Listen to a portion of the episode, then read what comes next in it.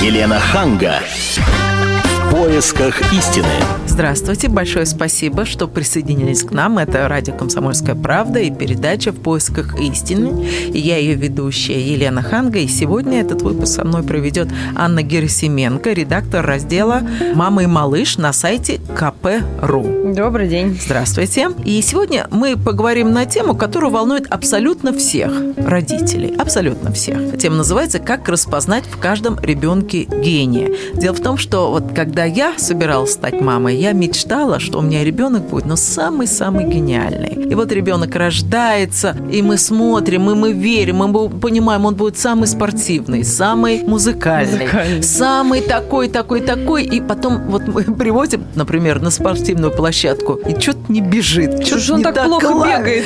Вроде и не ловит, и вроде так все просто, дай ему три года, и ты понимаешь, нет, наверное, спорт не, не спортивный а, гений. Давайте-ка мы Наверное, его... он рисует гениально. Отдаешь в художественную школу. И что-то а вот каля вначале ты думаешь гениально, а потом, когда он уже постарше, уже, уже вроде как надо что-то рисовать, и ты понимаешь, не, не, ну ты понимаешь, не, он, конечно, не художник, но он музыкант. Наверняка. И нанимаешь преподавателей, вот они ля-ля-ля-ля-ля-ля-ля, ля-ля-ля-ля-ля-ля по сто раз.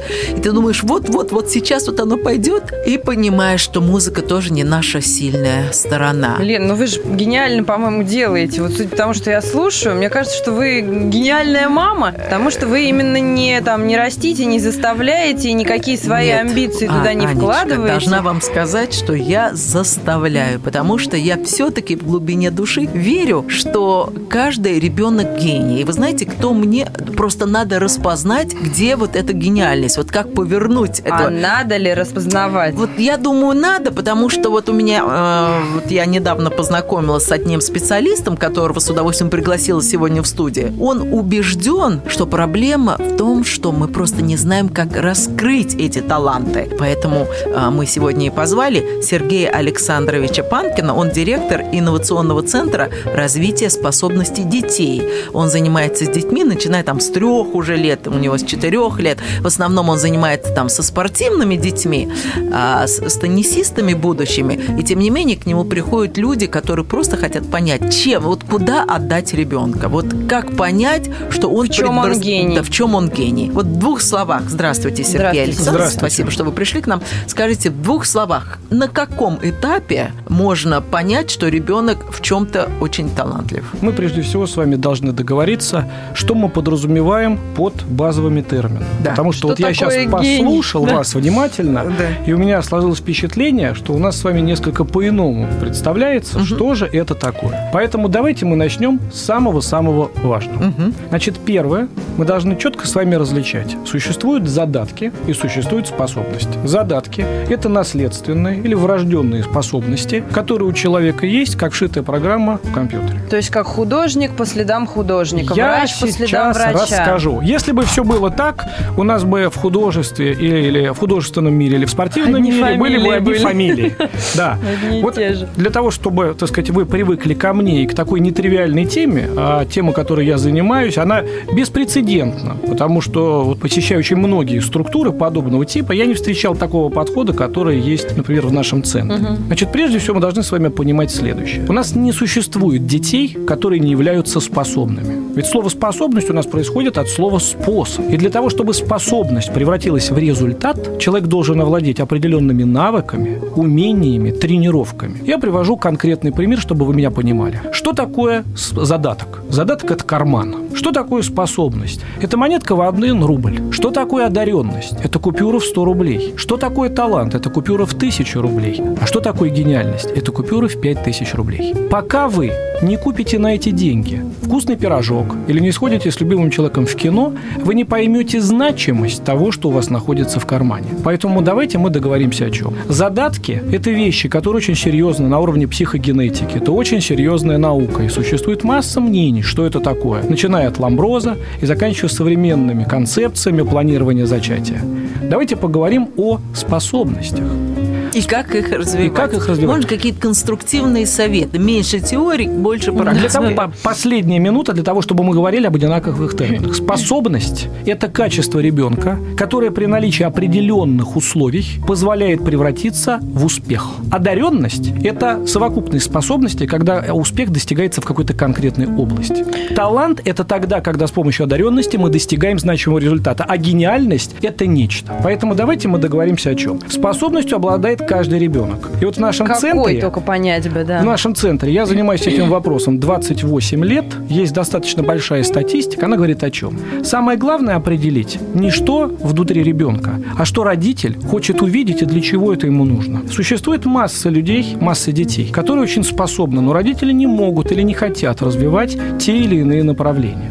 Поэтому, когда мы говорим о способности ребенка, их выявить можно. Хорошо, как понять, что развивать? Приходит ребенок, например, к нам в центр. Проходится определенное тестирование, то, что является как бы программой нашей внутренней ноу-хау. И мы сразу определяем, по каким направлениям ребенок может быть способным. Например, способность к иностранным языкам. Существуют определенные матрицы, как определить способность к индоевропейским языкам или к китайским языкам. Вот так вот. Чтобы зря время не терять, он будет учить тот язык, которым у него больше способностей. А, самое главное – дать родителям максимальное количество информации, какие способности у ребенка есть. Дальше родитель должен перепроверить, безусловно, у профильных специалистов. Показать Суриковскому училище непосредственно картинку, показать рисунок. Но наша цель заключается в чем? Что если бы мы не сказали, он бы туда не пошел. Так, правильно я понимаю, что если к вам не привести ребенка, то родитель, который живет, например, в далекой Сибири... То у него так... будет детство, Лена, если вам не привести ребенка. Родитель будет тыкаться, и если он методом случайности попадет непосредственно, он, как Анатолий Евгеньевич Карпов, шахматами попали в шахматы, а если бы не зашли в это время, в это место туда, и он бы не был шахматистом. Ну, может быть, он бы стал великим кулинаром. Безусловно, но мы говорим о том, что факт есть факт. Да. И вот сейчас, если мы посмотрим на наш социум, какое количество родителей, которые обожглись в одном, обожглись в другом, у них теряется интерес заниматься. Значит, обожглись. Например, ребенка приводят на плавание, а у ребенка есть физиологические ограничения, он мерзнет, и он не любит воду. Вот у меня дочь такая, пожалуйста, расскажите мне. Да, как ее заставить Абсолютно. плавать? Она сказала, я не могу, Вот мне ключевое холодно. слово, чего ни в коем Противно. случае нельзя. Ее нельзя заставить. Ее Нет. можно заставить. Задача заключается в Тренер чем? мне сказал, не Понять, надо, не водите ее. понять. У ребенка может быть проблема, связанная с физиологией, что вода является враждебным фактором, и ребенку ни в коем случае нельзя заниматься этим вещами. Обожает море, речки, когда жарко и тепло, Вообще летом даже любит хлорки. бассейн. А когда она приходит вот на занятия вот туда, когда зимой холодная и Ну, ледяная конечно, вода, она я не хочу Могу вам Давай. ходить». порекомендовать а, непосредственно тест. Вот то, что я непосредственно понял, ребенок может испытывать проблемы с замкнутым пространством. И когда мы говорим об открытом море, это одно. Или есть такое понятие, как агорафобия. То есть человек боится находиться в социуме и показывать определенно свои навыки. Да нет, она просто объясняет очень четко, что ей просто холодная вода не нравится. Ну, мы с чего? С этого начали. Ну Но да. может быть, а у каждого следствия есть своя причина. А почему? Тем не менее, тренер сказал, что не нужно заставлять, потому что это только Ну, отбить это- желание. это вот это, в общем, конечно. про что мы говорим, да, про то, что разглядеть гения, выявлять вот эти все способности. Ну, я вспоминаю прежде всего Моцарта. Никто там ничего не разглядывал, Просто никто ничего не его. выявлял. Его, наоборот, еще, наверное, оттягивали от пианино, чтобы Да. он хоть какое-то время погулять сходил или поел. Да, у него оно само все появилось, оно все Ну, само. тот самый легкий случай, когда не надо было э, там обращаться к специалисту. Извините, пожалуйста, вы знаете, когда Моцарт проявлял свои вещи, сколько было информационных поводов, куда обратиться? Там было два-три варианта, куда зайти. У нас сейчас То есть зайти, огромный... в смысле, в школу, в смысле? У нас сейчас информационный э, не вакуум. У нас Так он настолько без пересыт. школы всё Простите, умел. но а если бы он не попал к нужному человеку и сломал кисть, спускаясь по ступенькам, и не было бы никакого Моцарта. Я считаю, что все равно бы был. Через некоторое время Ну. у него бы заросла кисть, он бы сел за, за Мы пианино. говорим А у меня факту. другой пример. Вот Майкл Джексон, да? О, Майкл Величайший. Джексон. Вот его папа не скрывал, что он его порол, как Сидорову Это козу. все, в общем, да, как-то знают. Но вот на ваш взгляд, это тоже ход? Вот ребенок же в возрасте 4-5 лет, он, естественно, не хочет вкалывать. Естественно. Лена, а есть даже более такой нежный пример. Лена Дементьева, да, наша Да. известная теннисистка.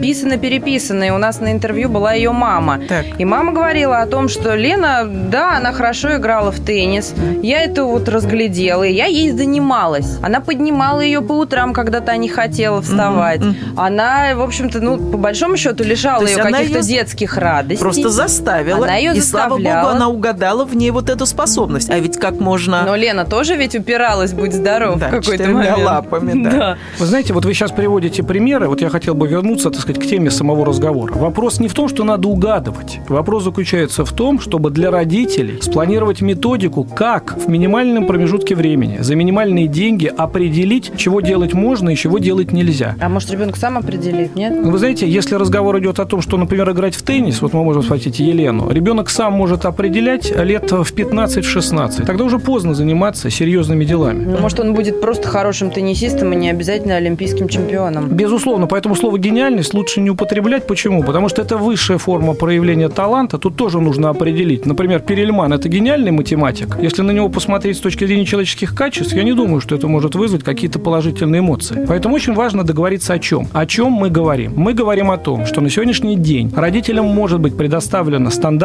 модель, когда родитель, пройдя по определенным логическим комбинациям, определится, это гуманитарий или это человек технических данных. Чтобы Он способен к языкам да? или нет. Вот простой угу. пример. В теннисной академии у меня сейчас моя а, клиентка девочка, у которой феноменальная способность к китайскому языку. У нее дар заключается в том, что она может принимать решения по конструированию иероглифов без каких-либо знаний. А достаточно, кто это увидел и когда? Достаточно средняя а, семья. Вот в процессе тестов, которые мы даем, выясняется абсолютно нетривиальная форма. И когда мы выстраиваем некую систему, был приглашен специалист, который за три минуты абсолютно четко сказал, что человек может изучить кантонский диалект за три с половиной месяца. Ну а кто это вначале-то в самом увидел? Родители увидели, что у него какая-то Ваш тяга покорный к этому слуга, есть. который сидит сейчас напротив вас. Скажите, а вот вы определите, вот, например, вот ребенка, да, он талантлив в этом. И что, и родители идут и отдают ребенка? Нет, вот, родитель прежде всего хочет что? Он хочет перепроверить и говорит, где это можно сделать. Поэтому нужно не только сказать, что ребенок талантлив в этом направлении, он способен. Где ребенка можно посмотреть. Я никогда не смогу заменить преподавателя Суриковского э, училища. Понятно. Но родитель Но туда можете приходит направить. цело- целевым образом. Или, например, у ребенка может быть феноменальный слух. Он никогда не поет, потому что в семье не принято петь.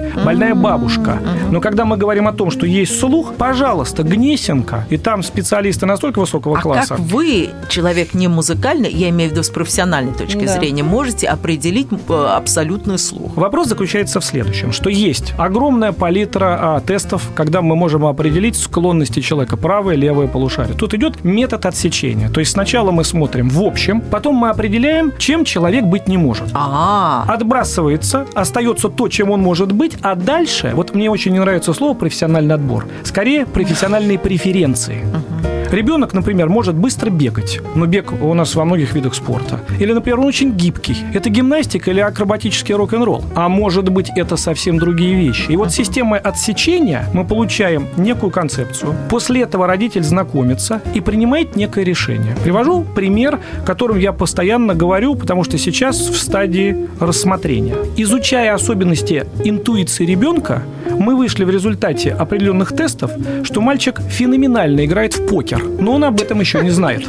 Объясню. Не надо ему об этом рассказывать. Спортивный покер, вот, вот эта система. Вы поймались на то, на что поймались их родители. Я вам объясню. Я родитель. Что если у ребенка Страшно. есть склонность, например, к азартным играм, каким-то вещам, которые в семье не одобряют, мы всегда говорим о чем? Что есть родитель, например, вы как мама, есть ребенок, но есть улица, есть социум. Конечно. И если кто-то во дворе объяснит ребенку, Как что в покер, это покер? идеальный способ не работать, а играть, Зарабатывать деньги, сидя, Поэтому да. нужно быть очень осторожным в каком плане. Я всегда говорю об одном и том же. Прежде чем говорить о способностях ребенка, давайте разберемся, а кто же есть родители. Потому что обучение родителей, обучение ребенка идет параллельно. Родитель должен понимать, почему нужно ребенку объяснить, например, что такое, например, вино. Потому что если ребенок неправильно поймет эту тему, он может неправильно выстраивать себя, и вы его поймаете в 18 лет. Ну, это да, ну, это уже хорошо, такая это другая тема. А история. скажите, с какими вопросами к вам, как правило, обращаются родители? Да, очень замечательный вопрос. Значит, обра- родители обращаются всегда у нас по трем разделам. Первый раздел, когда у них дети, скажем так, без абсолютных ограничений. Ребенок здоровый, он молодой, он счастливый, и родитель говорит о чем? Мы либо уже чем-то занимаемся, и надо ли Слишком идти много дальше,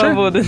И второй вариант. Мы хотим определиться, что происходит. Вторая ситуация, когда у ребенка есть некие ограничения. Например, детский церебральный паралич. Угу. Когда родитель говорит, вы знаете, нам нужен новый смысл жизни, потому что ребенок да. испытывает определенные ограничения ну, в социуме. Я всеми руками, ногами за это. И есть третий вариант, очень серьезный, над которым я работаю специально. Это консультирование родителям перед усыновлением. Эта тема очень серьезная. Скажем так, среди э, педагогической общественности не все разделяют мою точку зрения, но я всем говорю только об одном. Я адвокат родителей. Я не выбраковываю детей, но мне очень важно, чтобы родитель, который испытывает колоссальный стресс, вообще проходя через систему опеки, это очень нервно видеть этих детей. И представьте себе, ребенок приезжает домой, и возникает ситуация, то, что в психологии называется фрустрация. Uh-huh. Родители понимают, что это не то. В интернете огромное количество случаев, когда дети из-за социальной системы Верно, начинают, точно. да, они возвращаются. Uh-huh. Вот эта тема очень серьезна. Здесь уже не до шуток. Uh-huh. Поэтому, когда родители говорят, ребенок здоров, ну вот в вашем случае, например, есть определенные нюансы, связанные с температурой. Не то, что не нужно этим заниматься. Нужно задать вопрос, что происходит? Наличие информации... Может быть, найти другой бассейн, другого тренера. Или там. тренер. Я могу вам сказать, тренер – это чрезвычайно важный момент. Да.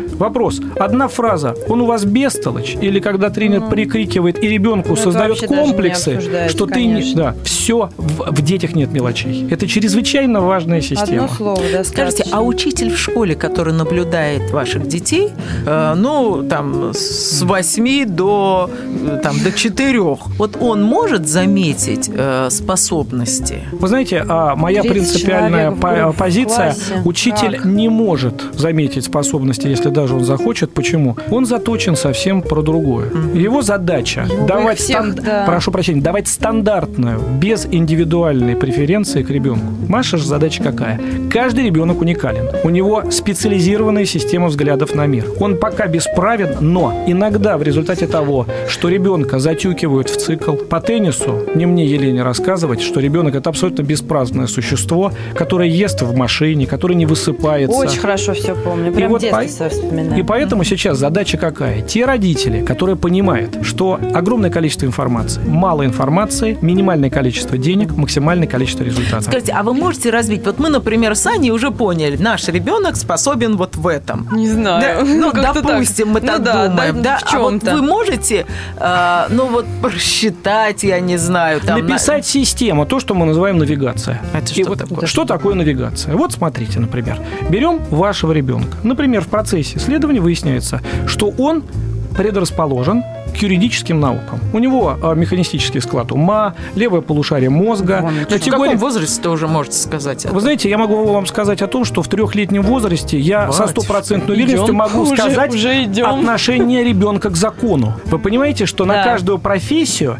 есть базовая система. Угу. Я не могу вам сказать, так сказать, ну, это будет несерьезно, что, например, ребенок будет нефтяником. Угу. Но если ребенок жил в той системе, например, Москва, ему это не его город, потому что в Москва это город контрастов, мы можем четко сказать, например, ребенок к сельскому хозяйству. Есть определенная система отношений. Вот тишина, покой, деревня и Он открыт. поле. Он понимает значимость земли для него. Он да. понимает, что у него есть базовая система, что земля – это мать, которая кормит. Угу. В городе таких инстинктов нет. Поэтому, когда мы говорим про ребенка э, я могу вам сказать, порядок, логические игры, которые он делает, когда он понимает, что дело надо доводить до конца, и когда он самое главное знает слово «нельзя», мы можем сказать о том, что родители... То есть это не воспитание родительское, а это именно его личное. Это его внутренняя система. Вот почему моя дочь не знает слова «нельзя». Она не юрист. Вообще не Вы знаете, понятие юриста мы в данной ситуации рассматриваем широко, с какой стороны по отношению к закону может быть этот человек. Привожу вам абсолютно обратный пример. Давайте вы приведете нам абсолютно обратный пример сразу же после небольшой паузы. Пожалуйста, мы уйдем на несколько минут. Оставайтесь с нами.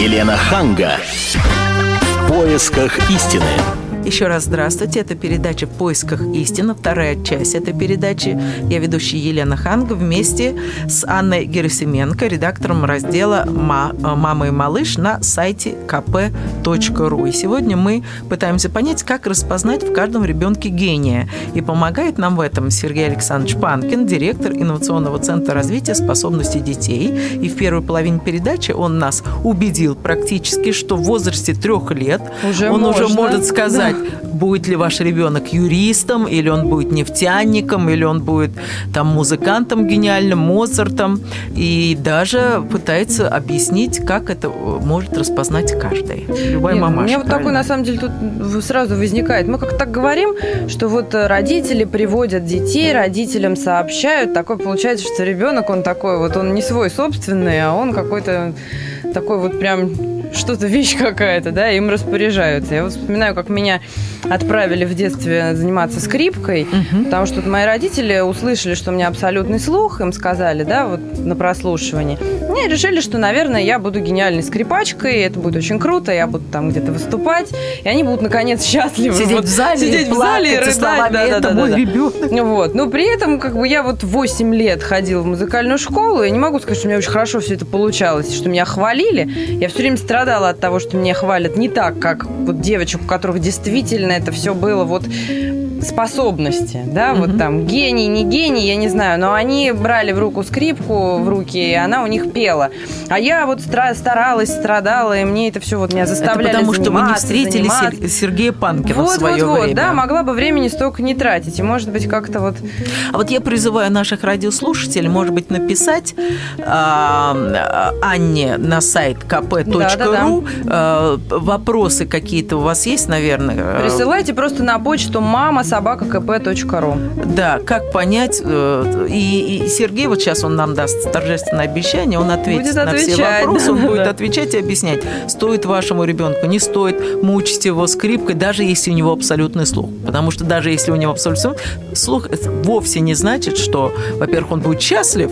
Да нет, может быть, ребенок будет счастлив, если он будет свободен, будет гулять, бегать, прыгать, да, и будет просто общительным человеком. Может быть, просто дать не ему будет возможность в мюзик-холле. ничего не делать, просто расти счастливым. А кому-то А необходимо да. обязательно соревноваться. Ведь еще есть очень интересная вещь. Ведь дети бывают очень спортивные, очень талантливые, и бегают, и прыгают. А как они выходят на соревнования, как какая-то стрессовая ноги, руки, ситуация, да. все парализует. Вот скажите, вы можете, э, Сергей, на раннем этапе сказать, что этого ребенка не надо отдавать в большой спорт? Конечно, но перед этим я хотел бы вам задать вопрос, внимательно послушав сейчас вот этот кусок вашей речи. Скажите, пожалуйста, обе, что такое счастье для вас? Ой.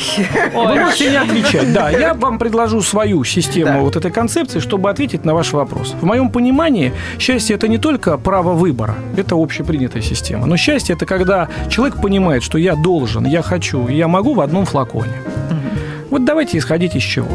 Вы сейчас говорите э, в той или иной степени про качество жизни, про счастье ребенка.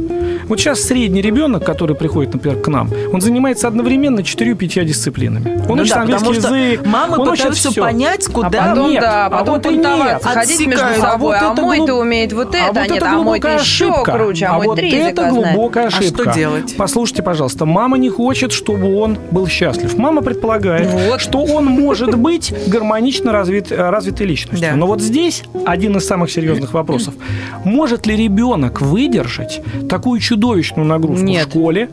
Плюс плавание, английский язык, теннис, какое-нибудь изобразительное искусство и что-нибудь И еще. и Плюс, балет. Сергей, у него же еще в это время растут ноги, руки. Это Так тоже вот. работа, будь здоров. Так вот я прошу прощения, Хорошо, дайте мне а что ответить делать, на вопрос. Сергей? Вот вопрос заключается в чем? Ребенок будет заниматься самим процессом, когда он понимает три вот эти истины. Первое, что он может, то есть он верит в свои силы, у него есть мотив. Что он хочет, и самое главное, он должен понимать, что он должен, но не по отношению к родителям, но по Вот. отношению к самому себе. Не ради мамы. Вот это очень важный момент. Поэтому, когда мы говорим Это мы о тесте, говорим, э, да, и дальше я бы хотела поговорить о спорта. мотивации, Давайте да, о спорте. Мотивации, мотивации. конечно, как мотивация. в ребенке развить мотивацию, потому что ребенок может ходить пассивно туда, куда его отсылают Елена, мама вот с папой. Судя потому, что я сейчас смотрю, как моя занимается, вот ходит на какие-то занятия. Есть занятия, на которые вот она ходит на танцы. Там такая потрясающая учительница, я бы сама к ней ходила. Есть все зависит от преподавателя Вот, или мне все-таки кажется, есть что-то запрограммировано? Сударыня, вы запрограммировано? уходите от решения вопроса. Давайте вернемся о ребенке. Вот есть ребенок, вот он приходит. Мы сейчас не рассматриваем влияние преподавателя. Преподаватели это такие же костыли, как еда, как сон. Это всего лишь возможность развить в себе то, что есть. Вот сначала для, для того, чтобы ребенок смог что-то делать, первое, нужно, чтобы он захотел. Первое, я он же хочу. Не попробовав, как он может заказать? Секундочку. Вопрос заключается в том, что перед тем, как ездить по всем углам Москвы, почему нужно непосредственно тестирование и живое общение с ребенком, прежде всего нужно спросить его, дорогой мой, что ты хочешь? Он в некоторых знает, что бывает. Ну, пожалуйста, можно я расскажу? Да. Вопрос заключается в том, сначала нужно дать возможность а, рассказать это ребенку. И вот ваша реакция, когда вот вы сейчас три раза вот перебиваете на самом важном моменте, показывает, что вы стандартная мама, которая, не дослушав, принимаете какие-то решения. Сначала нужно дать ребенку высказаться. Угу. Вот он высказывается. Потом, когда ты понимаешь, что он владеет некой мыслью, чем бы он хотел бы заниматься, ты начинаешь задавать вопросы, а что он видел и что он знает. Например, ребенок занимается теннисом, но он не знает, что такое сквош. А на самом деле сквошем надо заниматься раньше тенниса, потому что это развивает определенные способности. Ты ребенку рассказываешь, ты его заинтересовываешь. Ребенок смотрит, ребенок размышляет и говорит, мне это неинтересно, потому что мне нравится вот это. И в итоге определяется некий блок, который ребенку хочется заниматься. Дальше вопрос заключается в чем? Может ли он это делать? Например, тот же футбол или теннис, когда существуют и антропометрические данные, есть масса всего. И когда ребенок понимает мотив, почему ему не надо этим заниматься, он должен это понять. Например, хоккей, силовой вид спорта. Ребенок маленький, субтильненький, ботаник. ботаник. И ты должен ему объяснить, почему ему будет сложно этим заниматься. Но при этом всегда оставляется возможность ребенку попробовать и, скажем так, косвенно обжечься, чтобы он понял. Но у него в голове есть уже мысль, что его предупредили. И вот когда он хочет и он может, дальше возникает вопрос, должен он и кому он должен. У меня есть мальчик, который, несмотря на мозоль, говорит, я не могу сегодня не играть в теннис. Очень дорогие уроки, я не могу подвести папу. Вот этого допускать нельзя. Это конкретный случай, я могу гарантировать, что это было. Поэтому, когда ребенок встроен, например, с тем же теннисом, когда он видит, что это деньги, родители вылезают из кожи вон, чтобы зарабатывать деньги. Более того, теннисные родители иногда продают квартиры, чтобы да. приблизиться к этому. Простите, о каком развитии ребенка мы можем говорить? Какое бремя жуткое. Но, а вы представьте себе, когда папа вкладывает деньги, меняет работы. И на каком-то этапе ребенок говорит, папа, а, мне это уже не интересно, я ужасно. хочу заниматься чем-то. Трагедия. трагедия. Трагедия. И вот это трагедия в семье. А вот теперь представьте, что в семье не один ребенок, два или три. Вот слушаю я на одном из каналов, выступает врач-гинеколог и говорит, здорово, чтобы у нас было в семье 3-4 ребенка. Но при этом мы все с вами знаем, что в этом году у нас 2 миллиона детей не пошло в школу. Мы что, хотим, чтобы у нас 8 миллионов не пошло в школу? Почему нужно обучение родителям? Родитель должен понимать, кесарю кесарю, а слесарю слесарю. Их задача воспитывать дома, учитель должен воспитывать в школе, но должны быть специалисты, которые скажут, ребята, куда нужно идти? С тем же слухом. Это титанический труд, это езда, это прослушивание. И вот в теннисе, почему, так сказать, я к нему обращаюсь, очень часто родители теннисистов меня поймут. Теннисиста способный, а у родителей нет средств, чтобы возить его на соревнованиях. Вы понимаете, какая интересная получается петрушка? Детей жалко и родителей жалко. А вот скажите, а, очень многие матери, чтобы дети состоялись в спорте, заканчивают свою карьеру, потому что детей надо возить на соревнования. Это в советское время, когда ты ребенка отдал, там Динамо, ЦСКА, и они все ездят, а ты хочешь на работу. К сожалению, сейчас э, многие родители вынуждены э, Да даже не обязательно жертвовать. в олимпийские школы. Ты сейчас просто даже, чтобы на занятия возить. Да. Утром скульптура, вечером да, да, да. по Вот вы можете заранее сказать таким матерям, что не надо бросать бросать свою работу, потому что выяснится через 5-6 лет, что это не для вашего ребенка. Не надо выбрасывать такие деньги. Или другая женщина, другая мать вам скажет, ну да, вначале не получалось, но и Федерер стал Федерером только в возрасте 20, 20 лет. Вот если, ну вот бывают такие ошибки, или вы все-таки можете на каком-то уровне гарантировать, что вот этим заниматься точно не надо? Вы знаете, а, по поводу а, гарантий вопрос заключается в чем? Если э, нужны гарантии о том, что этим спортом заниматься не надо, 95% мы сразу можем определить, что заниматься не надо. А вот вопрос... Даже чем... если ребенку это нравится. Да, а вот вопрос, чем нужно заниматься, тут возникает следующий вопрос. Почему я сказал, готов ли ребенок столько заниматься этим вопросом, чтобы достичь чего-то? Простой пример. Девочка очень любит японское искусство, бредит этим процессом но у нее нет способности к японскому языку. А для того, чтобы это делать, нужна так называемая зубрежка.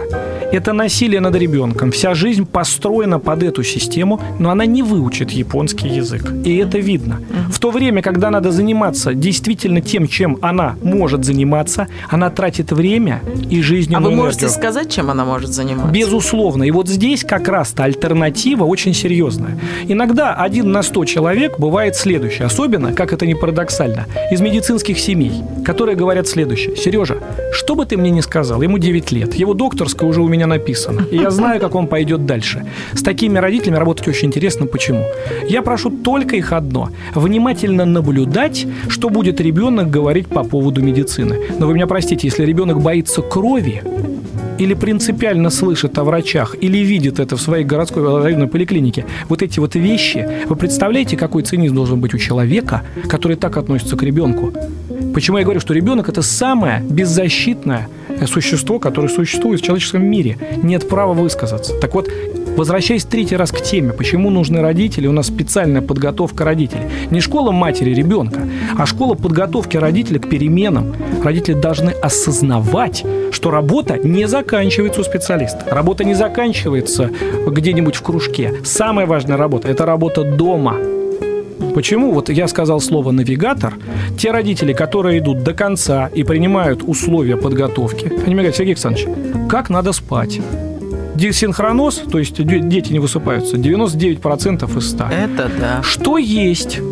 не воспринимает. Ну как можно есть за 40 минут до тренировки в теннис? Мы же прекрасно понимаем, что Там это абсолютно... очень жесткий режим. Да, как вот дышать. Так вот, вот, как выяснилось, даже дышать надо учить специально. Уж про дыхание это вообще отдельная тема, тем более в таком, простите, экологически гадком городе, как Москва. Нельзя, вот мне говорят, есть такое в индийское слово пранаяма дышат все. Или вот, например, а можно бегать? Было ну вот давайте с вами дышать. посмотрим и пробежаться э, по каналу имени Москвы или где-нибудь по набережной, вдыхать эти все запахи, которые есть. Что будет с легкими? Поэтому здесь разговор идет о чем? Нужно учитывать не только способности, не только семья, а где мы живем. Окружение, конечно. Конечно, потому что окружение крайне агрессивное.